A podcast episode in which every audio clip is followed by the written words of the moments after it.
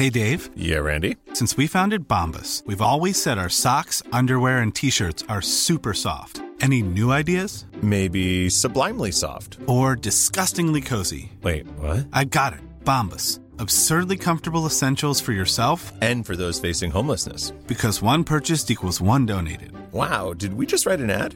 Yes. Bombas. Big comfort for everyone. Go to bombas.com slash ACAST and use code ACAST for 20% off your first purchase. I'm Sandra, and I'm just the professional your small business was looking for. But you didn't hire me because you didn't use LinkedIn jobs. LinkedIn has professionals you can't find anywhere else, including those who aren't actively looking for a new job but might be open to the perfect role, like me. In a given month, over 70% of LinkedIn users don't visit other leading job sites. So if you're not looking on LinkedIn, you'll miss out on great candidates like Sandra. Start hiring professionals like a professional. Post your free job on linkedin.com/people today. Life is full of awesome what ifs, and some not so much, like unexpected medical costs. That's why United Healthcare provides Health Protector Guard fixed indemnity insurance plans to supplement your primary plan and help manage out of pocket costs. Learn more at uh1.com. Almate, of Heathens and Heroes, Agesialos, König von Sparta. Das Altertum ist geprägt von den Taten bedeutsamer Feldherren, denn Politik und Krieg sind in jener Zeit untrennbar miteinander verflochten. Gewalt war letztendlich der am häufigsten beschrittene Weg, um die eigenen Ziele durchzusetzen, egal ob es um Land, Macht oder Reichtümer ging. Der berühmte Philosoph Heraklit von Abdera meinte, der Krieg ist der Vater aller Dinge und der König aller.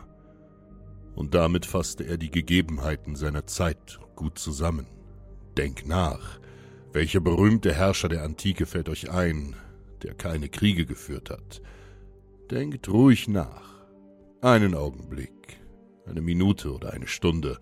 Die Antwort bleibt dieselbe.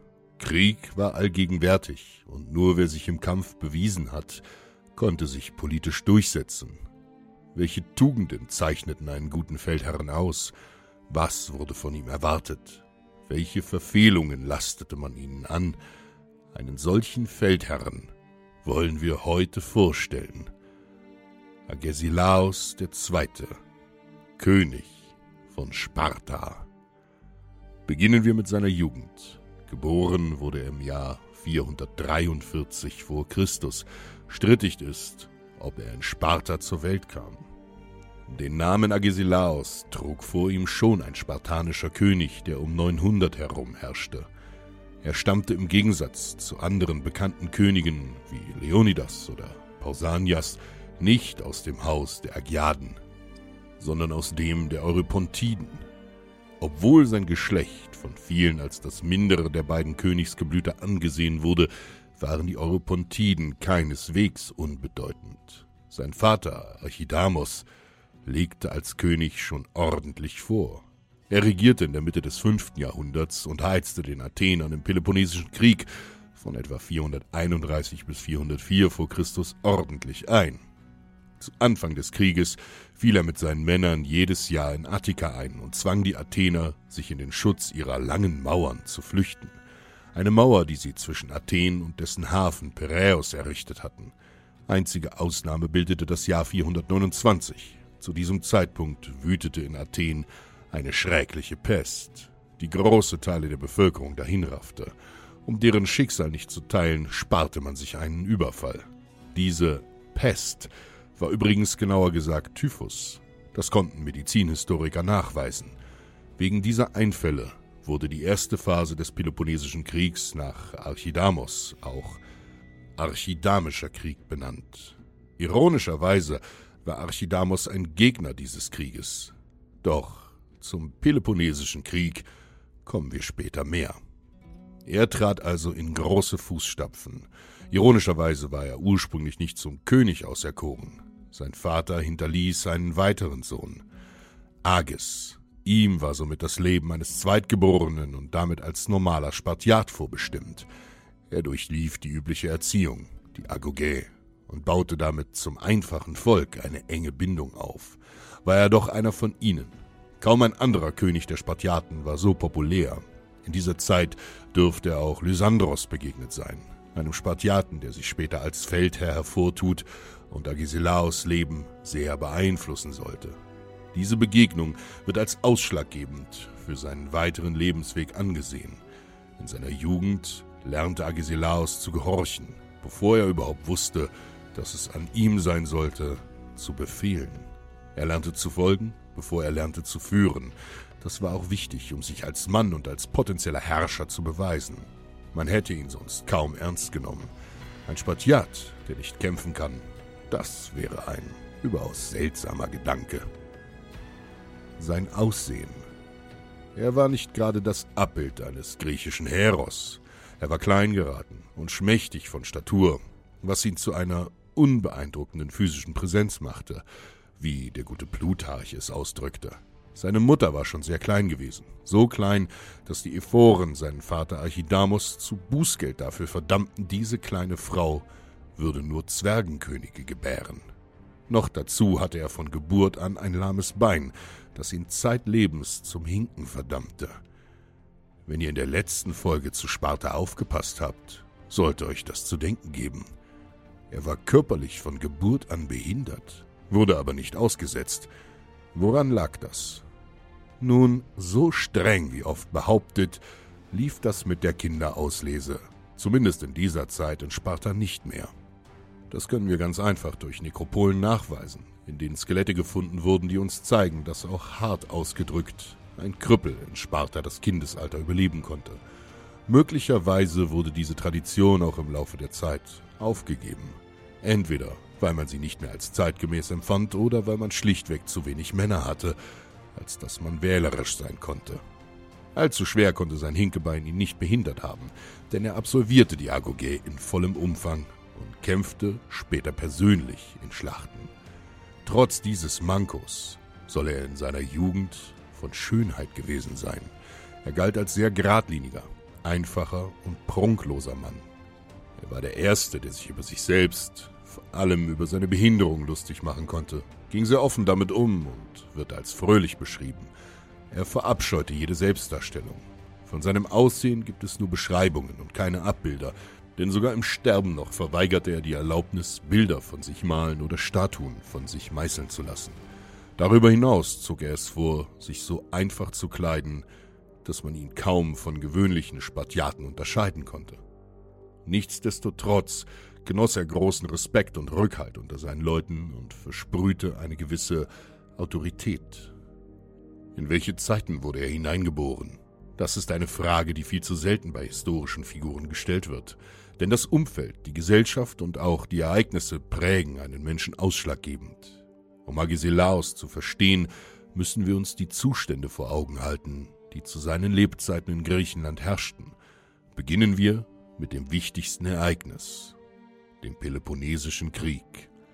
Die Situation in Griechenland sah so aus. Sparta und Athen waren sich mit ihren Bündnissystemen fast 30 Jahre lang an die Kehle gegangen. Diese Bündnissysteme kann man sich ungefähr so vorstellen wie die NATO unter der Führung der USA und den Warschauer Pakt unter Führung der Sowjetunion im Kalten Krieg. Sparta stand an der Spitze des Peloponnesischen Bundes. Dieser war um 540 entstanden und umfasste hauptsächlich die Stadtstaaten der Peloponnes, zum Beispiel Korinth, und Gebiete im mittelgriechischen Boeotien, wie zum Beispiel Theben. Athen hingegen führte den etwas jüngeren, 478 gegründeten Attestelischen Seebund an. Dieser wurde eigentlich nach dem Ende der Perserkriege als ein Abwehrbündnis gegen künftige Einfälle der Perser gegründet. Athen band seine Bündner jedoch durch geschickte Knebelverträge an sich und zwang einige Staaten auch gegen ihren Willen in diesen Bund. Von jedem Mitglied waren entweder Schiffe zu stellen oder Vorreu, das heißt Tribute in Geldform, sind eingehoben worden. Dieser Seebund bestand hauptsächlich aus Inseln in der Ägäis und in Städten an der Westküste Kleinasiens. Auf eben diese Städte waren die Perser scharf, unter anderem darum unterstützten sie gegen Ende des Krieges die Spartaner tatkräftig mit Subsidien. Auf gut Deutsch, Persien blächte hohe Geldsummen an Sparta, damit sie Athen bezwingen konnten. Warum?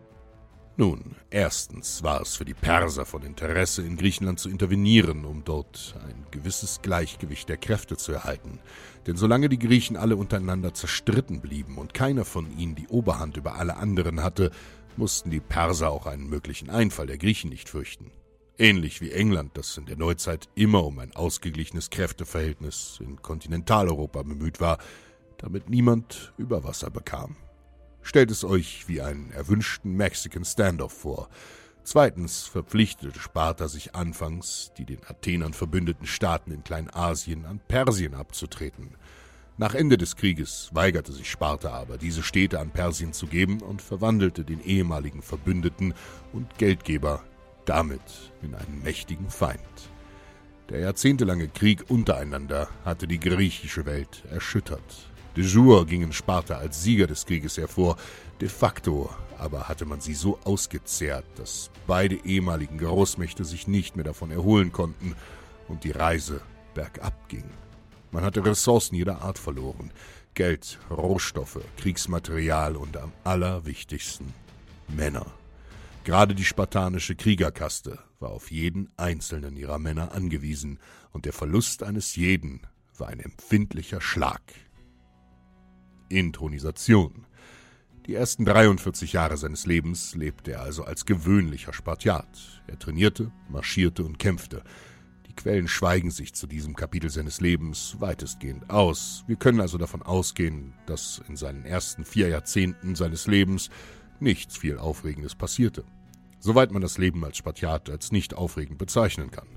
Im leicht zu merkenden Jahr 400 verschied jedoch sein älterer Halbbruder Agis II., Sparta benötigte einen neuen König. Eigentlich war die Nachfolge klar geregelt. Der älteste patrilineare Sohn sollte nachfolgen. Einen solchen gab es, Leotychidas. Jedoch gab es Streitigkeiten um dessen Legitimität. Agis hatte 15 Jahre zuvor den flüchtigen Alkibiades bei sich aufgenommen.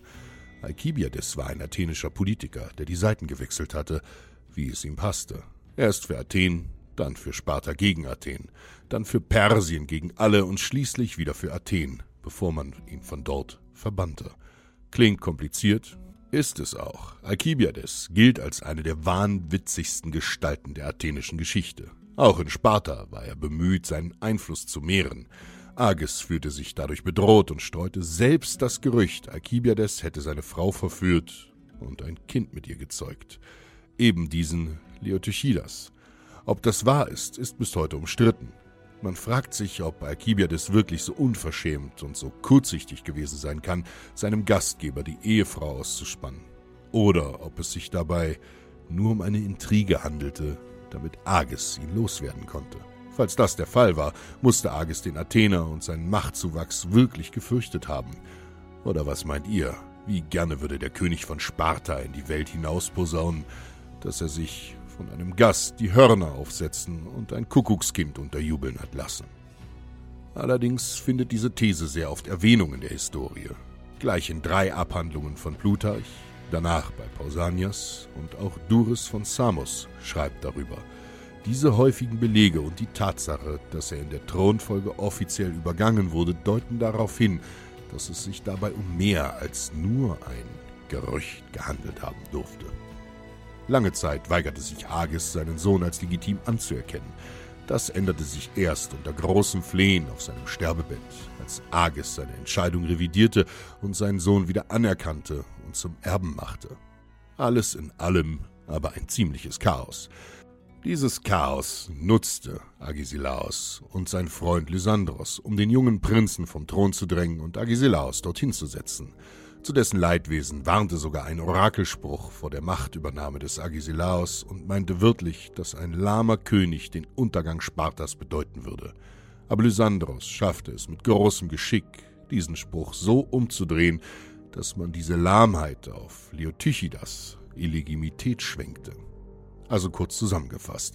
Agesilaos war nie zum König bestimmt, drängte aber seinen Neffen im Jahr 399 von der Thronfolge ab, mit Hilfe von Lysandros. Ganz uneigennützig war dessen Hilfe natürlich nicht, denn er versprach sich davon mehr Einfluss auf Spartas Politik. Lysandros war übrigens nicht nur darauf bedacht, sich politische Macht zu verschaffen, er gab auch einen formidablen Kommandeur ab.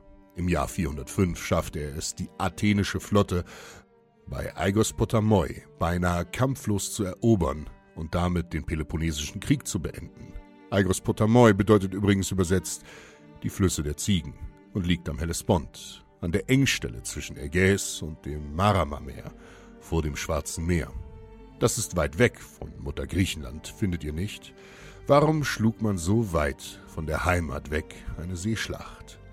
Die Antwort ist ganz simpel. Athen war ein für griechische Verhältnisse riesiger Staat. So riesig, dass man seine Einwohner nicht mit den Erträgen des attischen Umlands ernähren konnte. Darum war Athen auf üppige Getreidelieferungen von den fruchtbaren Feldern an den Schwarzmeergebieten abhängig. Durch diese Schlacht kaperte Sparta die Lebensader Athens, und Athen war gezwungen zu kapitulieren. Ein kluger Schachzug von Lysandros. Die Kapitulation kostete Athen viel. Man wurde gezwungen, die restliche Flotte auszuliefern, musste allen Außenbesitz abgeben, verbannte Athener wieder aufnehmen. Athen musste dem Peloponnesischen Bund beitreten und Sparta damit Heeresfolge leisten. Korinth und Theben schlugen sogar vor, alle Athener zu versklaven und die Stadt zu einer Viehweide zu machen. Dem Wunsch kam Sparta nicht nach. Jedoch war Athen zu nichts weiter als einer Lokalmacht unter vielen geschrumpft. Als spartanischer Feldherr und Nauarch, das bedeutet Flottenkommandant, hatte Lysandros schon vor Ende des Peloponnesischen Kriegs damit begonnen, im Raum der Ägäis ein spartanisches Seereich zu gründen. In Städten, die sich nicht fügen wollten, stationierte Sparta einen Harmosten, also einen loyalen spartanischen Wachhund, der gestützt auf eine Garnison deren Interessen vertrat. Sparta achtete darauf, Demokratien, wenn möglich, abzumontieren und Oligarchien zu installieren, um den eigenen Einfluss zu mehren und zu halten. Das war für Sparta mehr als untypisch und widersprach eigentlich ihrer Verfassung, denn Sparta lebte lange Zeit sehr isoliert auf der Peloponnes und interessierte sich herzlich wenig für außerlakedaimonische Angelegenheiten. Durch dieses imperialistische Verhalten büßte Sparta bei seinen Verbündeten nach und nach Sympathien ein. Regentschaft Agesilaos bestieg den Thron Spartas zu Zeiten, in denen Sparta zumindest für einige Jahrzehnte noch in Griechenland die Vorherrschaft innehatte. Sein Ziel war es, diese Vorherrschaft zu halten. Allerdings geht in seiner Regentschaft Spartas große Ära zu Ende. Durch mehrere Rückschläge und große Niederlagen konnten die Lakedämonier schließlich ihre Stellung nicht mehr aufrechterhalten und mussten sich in die Geschicke der aufstrebenden Mächte Griechenlands fügen. Allen voran erst Theben und danach Makedonien. Das Ganze nahm wie folgt seinen Lauf. Wie vorhin erwähnt, waren sich Perser und Lakedämonier zum Ende des 5. Jahrhunderts, sagen wir nicht ganz grün. Daraufhin plante Agesilaos im Jahr 399 einen groß angelegten Feldzug nach Kleinasien. Er drehte somit den Spieß um. Nun waren Ready to pop the question? The jewelers at BlueNile.com have got sparkle down to a science with beautiful lab-grown diamonds worthy of your most brilliant moments. Their lab-grown diamonds are independently graded and guaranteed identical to natural diamonds, and they're ready to ship to your door. Go to Bluenile.com and use promo code LISTEN to get $50 off your purchase of $500 or more. That's code LISTEN at Bluenile.com for $50 off. Bluenile.com code LISTEN. Hey, I'm Ryan Reynolds. At Mint Mobile, we like to do the opposite of what Big Wireless does. They charge you a lot, we charge you a little. So naturally, when they announced they'd be raising their prices due to inflation, we decided to deflate our prices due to not hating you. That's right. We're cutting the price of Mint Unlimited from $30 a month to just $15 a month. Give it a try at mintmobile.com slash switch. $45 upfront for three months plus taxes and fees. Promo rate for new customers for limited time. Unlimited more than 40 gigabytes per month. Slows. Full terms at mintmobile.com. Griechen die Aggressoren und die Perser in der Defensive. Wie kann man überhaupt auf so eine wahnsinnige Idee kommen? Das Perserreich war doch riesig, geschätzte 5 Millionen Quadratkilometer. Nun, dafür gab es zwei Gründe. Einerseits versuchte zu dieser Zeit Ägypten erneut, sich von den Persern abzuspalten, andererseits ging dem Ganzen ein militärisches Unternehmen von Griechen voraus. Im Jahr 403 starb der Shahanshah, das bedeutet der König aller Könige, Dareios II. Sein Nachfolger sollte sein Sohn Artaxerxes werden. Dessen Bruder Kyros aber hatte ebenfalls den Wunsch, auf dem Thron zu sitzen. Also entschloss er sich, sein Bruderherz militärisch zu entsorgen. Dafür heuerte er eine ganze Armee an, darunter 10.000 schwer bewaffnete griechische Hopliten. Dass Griechen freiwillig für Perser kämpften, mag sich seltsam anhören, hat aber einen einfachen Grund. Die meisten Polis Griechenlands bestanden aus Bürgermilizen. Diese waren so oft und so lange eingezogen gewesen, dass sie nach Ende des Krieges schlichtweg arbeitslos waren. Dadurch verwandelte sich der Homo politicus in den Homo economicus. Hart ausgedrückt, erst das Fressen, dann die Moral. Der Feldzug verlief gut. Eine große Schlacht beim Ort Kunaxa in der Nähe Babylons konnte Kyros gewinnen. Jedoch wurde er in dieser Schlacht durch einen Wurfspeer tödlich verwundet.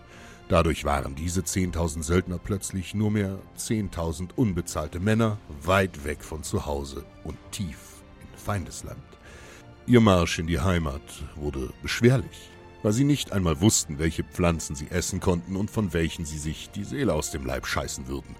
Dazu kam, dass sie immer wieder von persischen Plänklern attackiert wurden. Dennoch schafften sie es in die Heimat.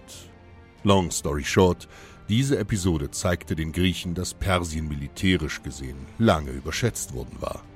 Und dieser Feldzug war anfangs durchaus erfolgreich. Agesilaos war mit 8000 Mann an der Küste gelandet, dem größten Heer, das die Spartaner jemals außerhalb Griechenlands einsetzten. Er eroberte ein Gebiet nach dem anderen und brachte damit die ionischen Küstenstädte von persischer Kontrolle in die eigene. Die schiere Größe Persiens stellte sich in Wahrheit mehr als Schwäche denn als Stärke heraus, denn die persischen Truppen waren weit verstreut in allen Winkeln des Reiches und konnten nur relativ langsam mobilisiert werden. Wenn man also die einzelnen Untertanen und Lokalmächte des Perserreichs auf seine Seite ziehen konnte, war der Widerstand weicher als befürchtet. Bis zur Stadt Sardes, die vor den Persern schon den Lydern als Hauptstadt diente, drangen sie vor. Militärisch war den Spartiaten nicht beizukommen, und Persien fürchtete ganz Kleinasien an die Griechen zu verlieren. Also ersann man sich eine neue Strategie. Wenn du sie im Feld nicht besiegen kannst, dann greif sie anderswo an. Und genau so lautete der Plan. Man schickte Gesandte mit scharfen Zungen und vor allem dicken Börsen nach Griechenland und schürte dort bewusst antispartanische Gesinnung unter seinen früheren Bündnispartnern – es bildete sich 395 eine Sparta-feindliche Allianz, bestehend aus vier anderen Polis: Athen, Theben, Korinth und Argos. Athen hoffte, seine alte Vormachtstellung zurückzuerlangen. Theben und Korinth waren als frühere Bündnispartner von Sparta enttäuscht und fühlten sich politisch mehrfach übergangen. Dazu muss man erwähnen, dass Sparta sich als Hegemon in Griechenland wirklich nicht mit Ruhm bekleckerte und wie erwähnt imperialistische Züge aufwies. Und Argos? Wie ihr wisst, Argiver hassen Spartaner. Sie brauchen keinen Grund, Sparta anzugreifen. Sie brauchen einen, um es nicht zu tun. Zu Anfang dieses Krieges gewann Theben die Schlacht bei Haliartos, in der Lysandros fiel. Damit verlor Agesilaos seinen wichtigsten Vertrauten und Verbündeten in Griechenland und aller Wahrscheinlichkeit nach auch einen engen Freund und Gefährten. Diese vier wurden von Persien mitfinanziert und bedrängten Sparta. Persien zwang Sparta also eine Heimatfront auf. Man konnte sie in Kleinasien nicht besiegen, deshalb gab man ihnen einen dringenden Grund, wieder nach Hause zu gehen. Das war auch aus einem zweiten Grund schlau. Krieg bedeutet immer Verwüstung. Wenn du dein Land gedeihen sehen willst, halte den Krieg von ihm fern. Die Perser hielten sich durch diese Verlagerung des Kriegsschauplatzes sauber heraus. Denn 394 musste Agesilaos mit beinahe seinem gesamten Heer wieder abziehen und in die Heimat zurückkehren. Über denselben Landweg wie die Perser beinahe hundert Jahre zuvor. Damit waren fünf Jahre Feldzug mehr oder weniger zunichte gemacht. Was war eigentlich das Ziel gewesen? Nun, Sparta argumentierte es seinerzeit so, dass sie wirklich nur die Griechenstädte dort befreien wollten. Wahrscheinlicher ist aber, dass sie wirtschaftliche Interessen hatten. Kleinasien gilt als eine der reichsten Gegenden der Mittelmeerwelt. Für die Perser waren die dortigen Edelmetallvorkommen schon äußerst lukrativ und auch Jahrhunderte später kam der überwiegende Teil der Steuern Roms aus den östlichen Provinzen. Im gleichen Jahr kam es zu einer weiteren Hiobsbotschaft für Sparta. Die Perser schlugen die spartanische Flotte vernichtend in der Seeschlacht von Knidos. Damit war die maritime Vorherrschaft der Lakedaimoner gebrochen. Und was noch schlimmer war, wisst ihr, wer die Perser anführte? Ein Athener namens Konon. Ich habe jede Schlacht gewonnen, aber ich verliere diesen Krieg. Kommt euch das bekannt vor? So muss es Agesilaos ergangen sein. Er kehrte also notgedrungen nach Sparta zurück und bekämpfte die renitenten Griechen. In der Schlacht von Koronea tat er sich als fähiger Kommandeur und wackerer Soldat hervor. Dieser Krieg sollte als der Korinthische Krieg in die Geschichte eingehen und dauerte von 395 bis 387 vor Christus. Wirklich etwas herausgekommen war bei der Sache nicht. Der Krieg wurde mit dem sogenannten Königsfrieden oder Antalkidas-Frieden besiegelt. Der stellte den Status quo ante wieder her. Ausgerechnet die Perser sollten als Garantiemacht für diesen Frieden gelten, der als erstes eine Koine Irene, einen gemeinsamen Frieden in Griechenland schuf. Diese Entwicklung degradierte Sparta zu einem verlängerten Arm einem regelrechten Wachhund Persiens in der eigenen Heimat. Gleichzeitig zahlte aber Persien enorme Geldsummen an die Athener, die dadurch eine neue Flotte und große Hafenanlagen aufbauen konnten. Athen sollte nie zu alter Stärke zurückkehren, entwickelte sich aber doch wieder zu einem ernstzunehmenden Big Player. Daneben baute sich in dieser Zeit Theben zu einer soliden Militärmacht auf. In diesem Zeitraum fallen auch die ersten kleineren Niederlagen Spartas. Diese waren zwar mehr Scharmützel als richtige Schlachten, zeigten aber deutlich, dass Sparta einfach nicht genügend Männer übrig hatte, um seine Vorherrschaft aufrechtzuerhalten. Es mag absurd klingen, aber niemand stand Sparta in dieser Hinsicht so sehr im Weg wie Sparta. Denn seine Verfassung war darauf ausgelegt, dass Sparta relativ isoliert lebte und bessere Verteidigungskriege auf der Peloponnes als Angriffskriege führte. Außerdem war ihr Heer keine Berufsarmee, sondern eine Kriegerkaste. Man konnte nicht einfach in die Armee eintreten, man musste als Spartiat geboren sein. Und genau das war das Problem. Die Spartiaten führten immer mehr Kriege und dezimierten damit langsam aber sicher ihre eigenen Reihen. Sie konnten sich schlichtweg nicht so schnell reproduzieren, wie sie starben.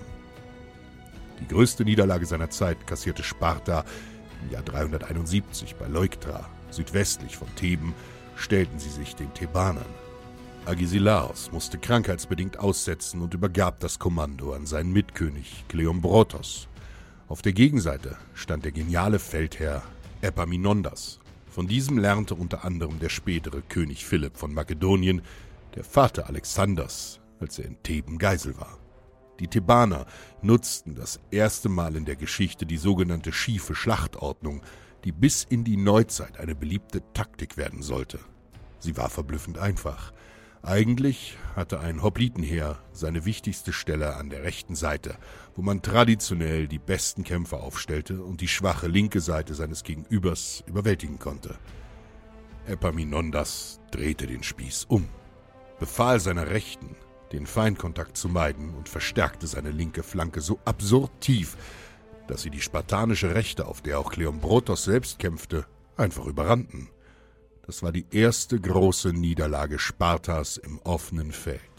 Ihr Nimbus der Unbesiegbarkeit war somit gebrochen.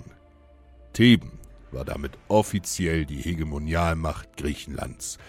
Zwar nicht lange, da sie schon 362 von den Makedonen abgelöst wurden, aber sie waren mal Griechenlands Nummer eins.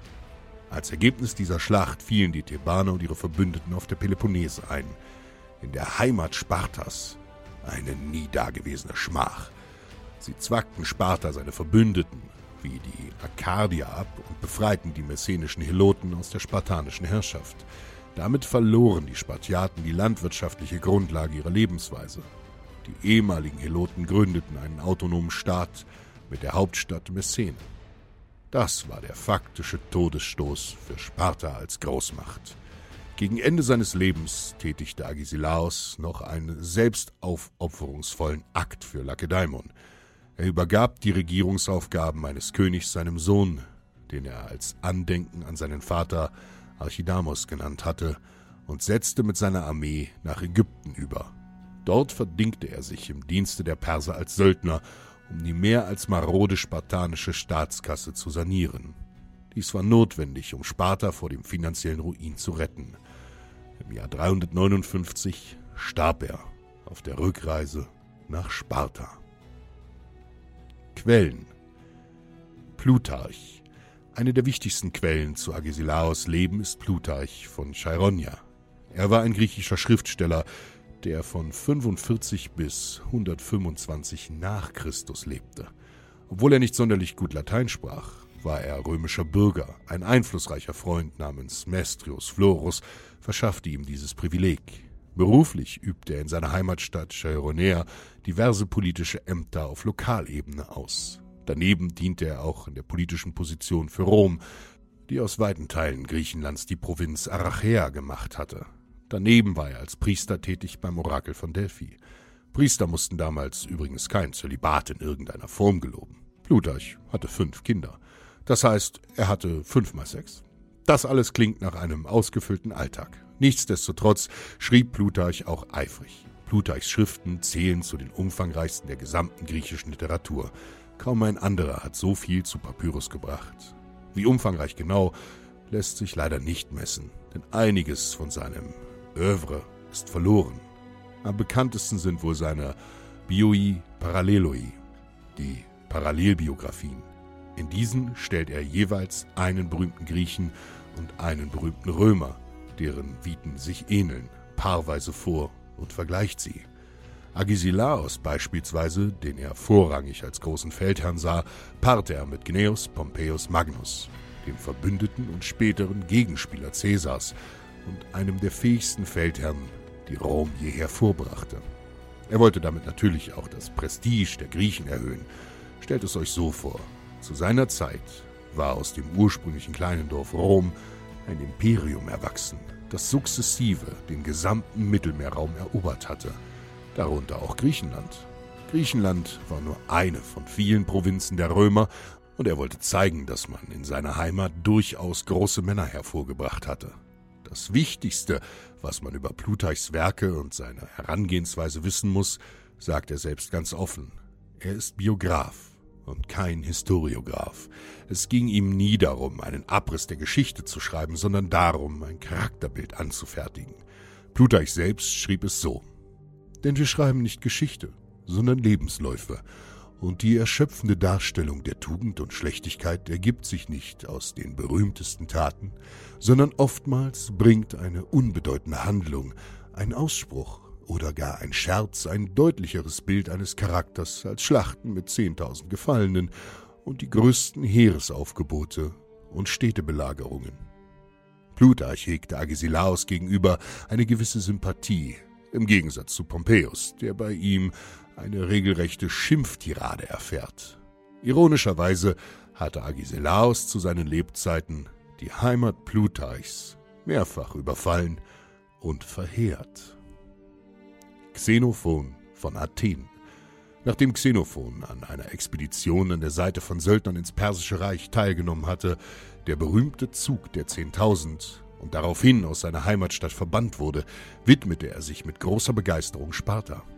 Xenophon schrieb ausführlich über ihr Staatswesen, ihre Bräuche und ihre Armee. Ein Problem dabei stellte seine parteiische Herangehensweise dar. Xenophon ist ein bekennender Fanboy Spartas so sehr, dass man ihn auch als Lakedaimonophil, also einen Spartanerliebhaber, nennen könnte. Das ist bei seinen Texten immer zu beachten. Xenophon und Agesilaos kannten sich nicht nur, sie waren eng befreundet. Das beeinflusst natürlich seine Darstellung. Fazit. Agesilaos musste also zusehen, wie Sparta langsam, aber sicher vom Alphatier der griechischen Poliswelt an die politische Peripherie gedrängt wurde. Er führte mehrere Feldzüge gegen andere griechische Staaten, aber keiner konnte Spartas Abwärtsspirale bremsen. Trotz seiner Bemühungen in und außerhalb Griechenlands verlor Sparta zunehmend an Bedeutung und Boden. Er wird von vielen Schriftstellern als das Idealbild eines Herrschers geschildert, als ein Mann, der mit eisernem Willen und zähen Widerstandsgeist den Widrigkeiten seiner Zeit trotzt. Allerdings konnte er Spartas politische Ausrichtung nicht genug umkrempeln, um es an die Gegebenheiten seiner Zeit anzupassen. Sparta hätte grundlegende Reformen im militärischen und wohl auch im sozialen Bereich bitter nötig gehabt. Jedoch stand eine gewisse Sturheit ihrer selbst diesem Vorhaben im Weg. Ein Beispiel für diese Sturheit war Spartas Versäumnis, auf ein Berufsheer umzusteigen und damit de facto weitaus breiteren Schichten den Zugang zu ihrem Heer zu ermöglichen, ebenso wie das Festhalten an schweren Hopliten, obwohl in dieser Zeit leichtere, beweglichere Einheiten an Bedeutung gewannen. Machtstreben und der Drang, weiter zu expandieren, führten zu seinem Untergang und zu dem seines Staates. Was lernen wir daraus? Tapferkeit hat keinen Wert ohne Gerechtigkeit, und sie würde gar nicht nötig sein, wenn alle Menschen gerecht wären, um es in Agisilaos Worten zu sagen. Hier endet unsere Reise durch das antike Sparta. Nächste Woche springen wir einige Jahrhunderte in die Zukunft und widmen uns einem ebenso spannenden Thema, den Franken. Also seid dabei, wenn wir euch von Karl dem Großen, Panzerreitern und der Schlacht von Tours und Poitiers erzählen.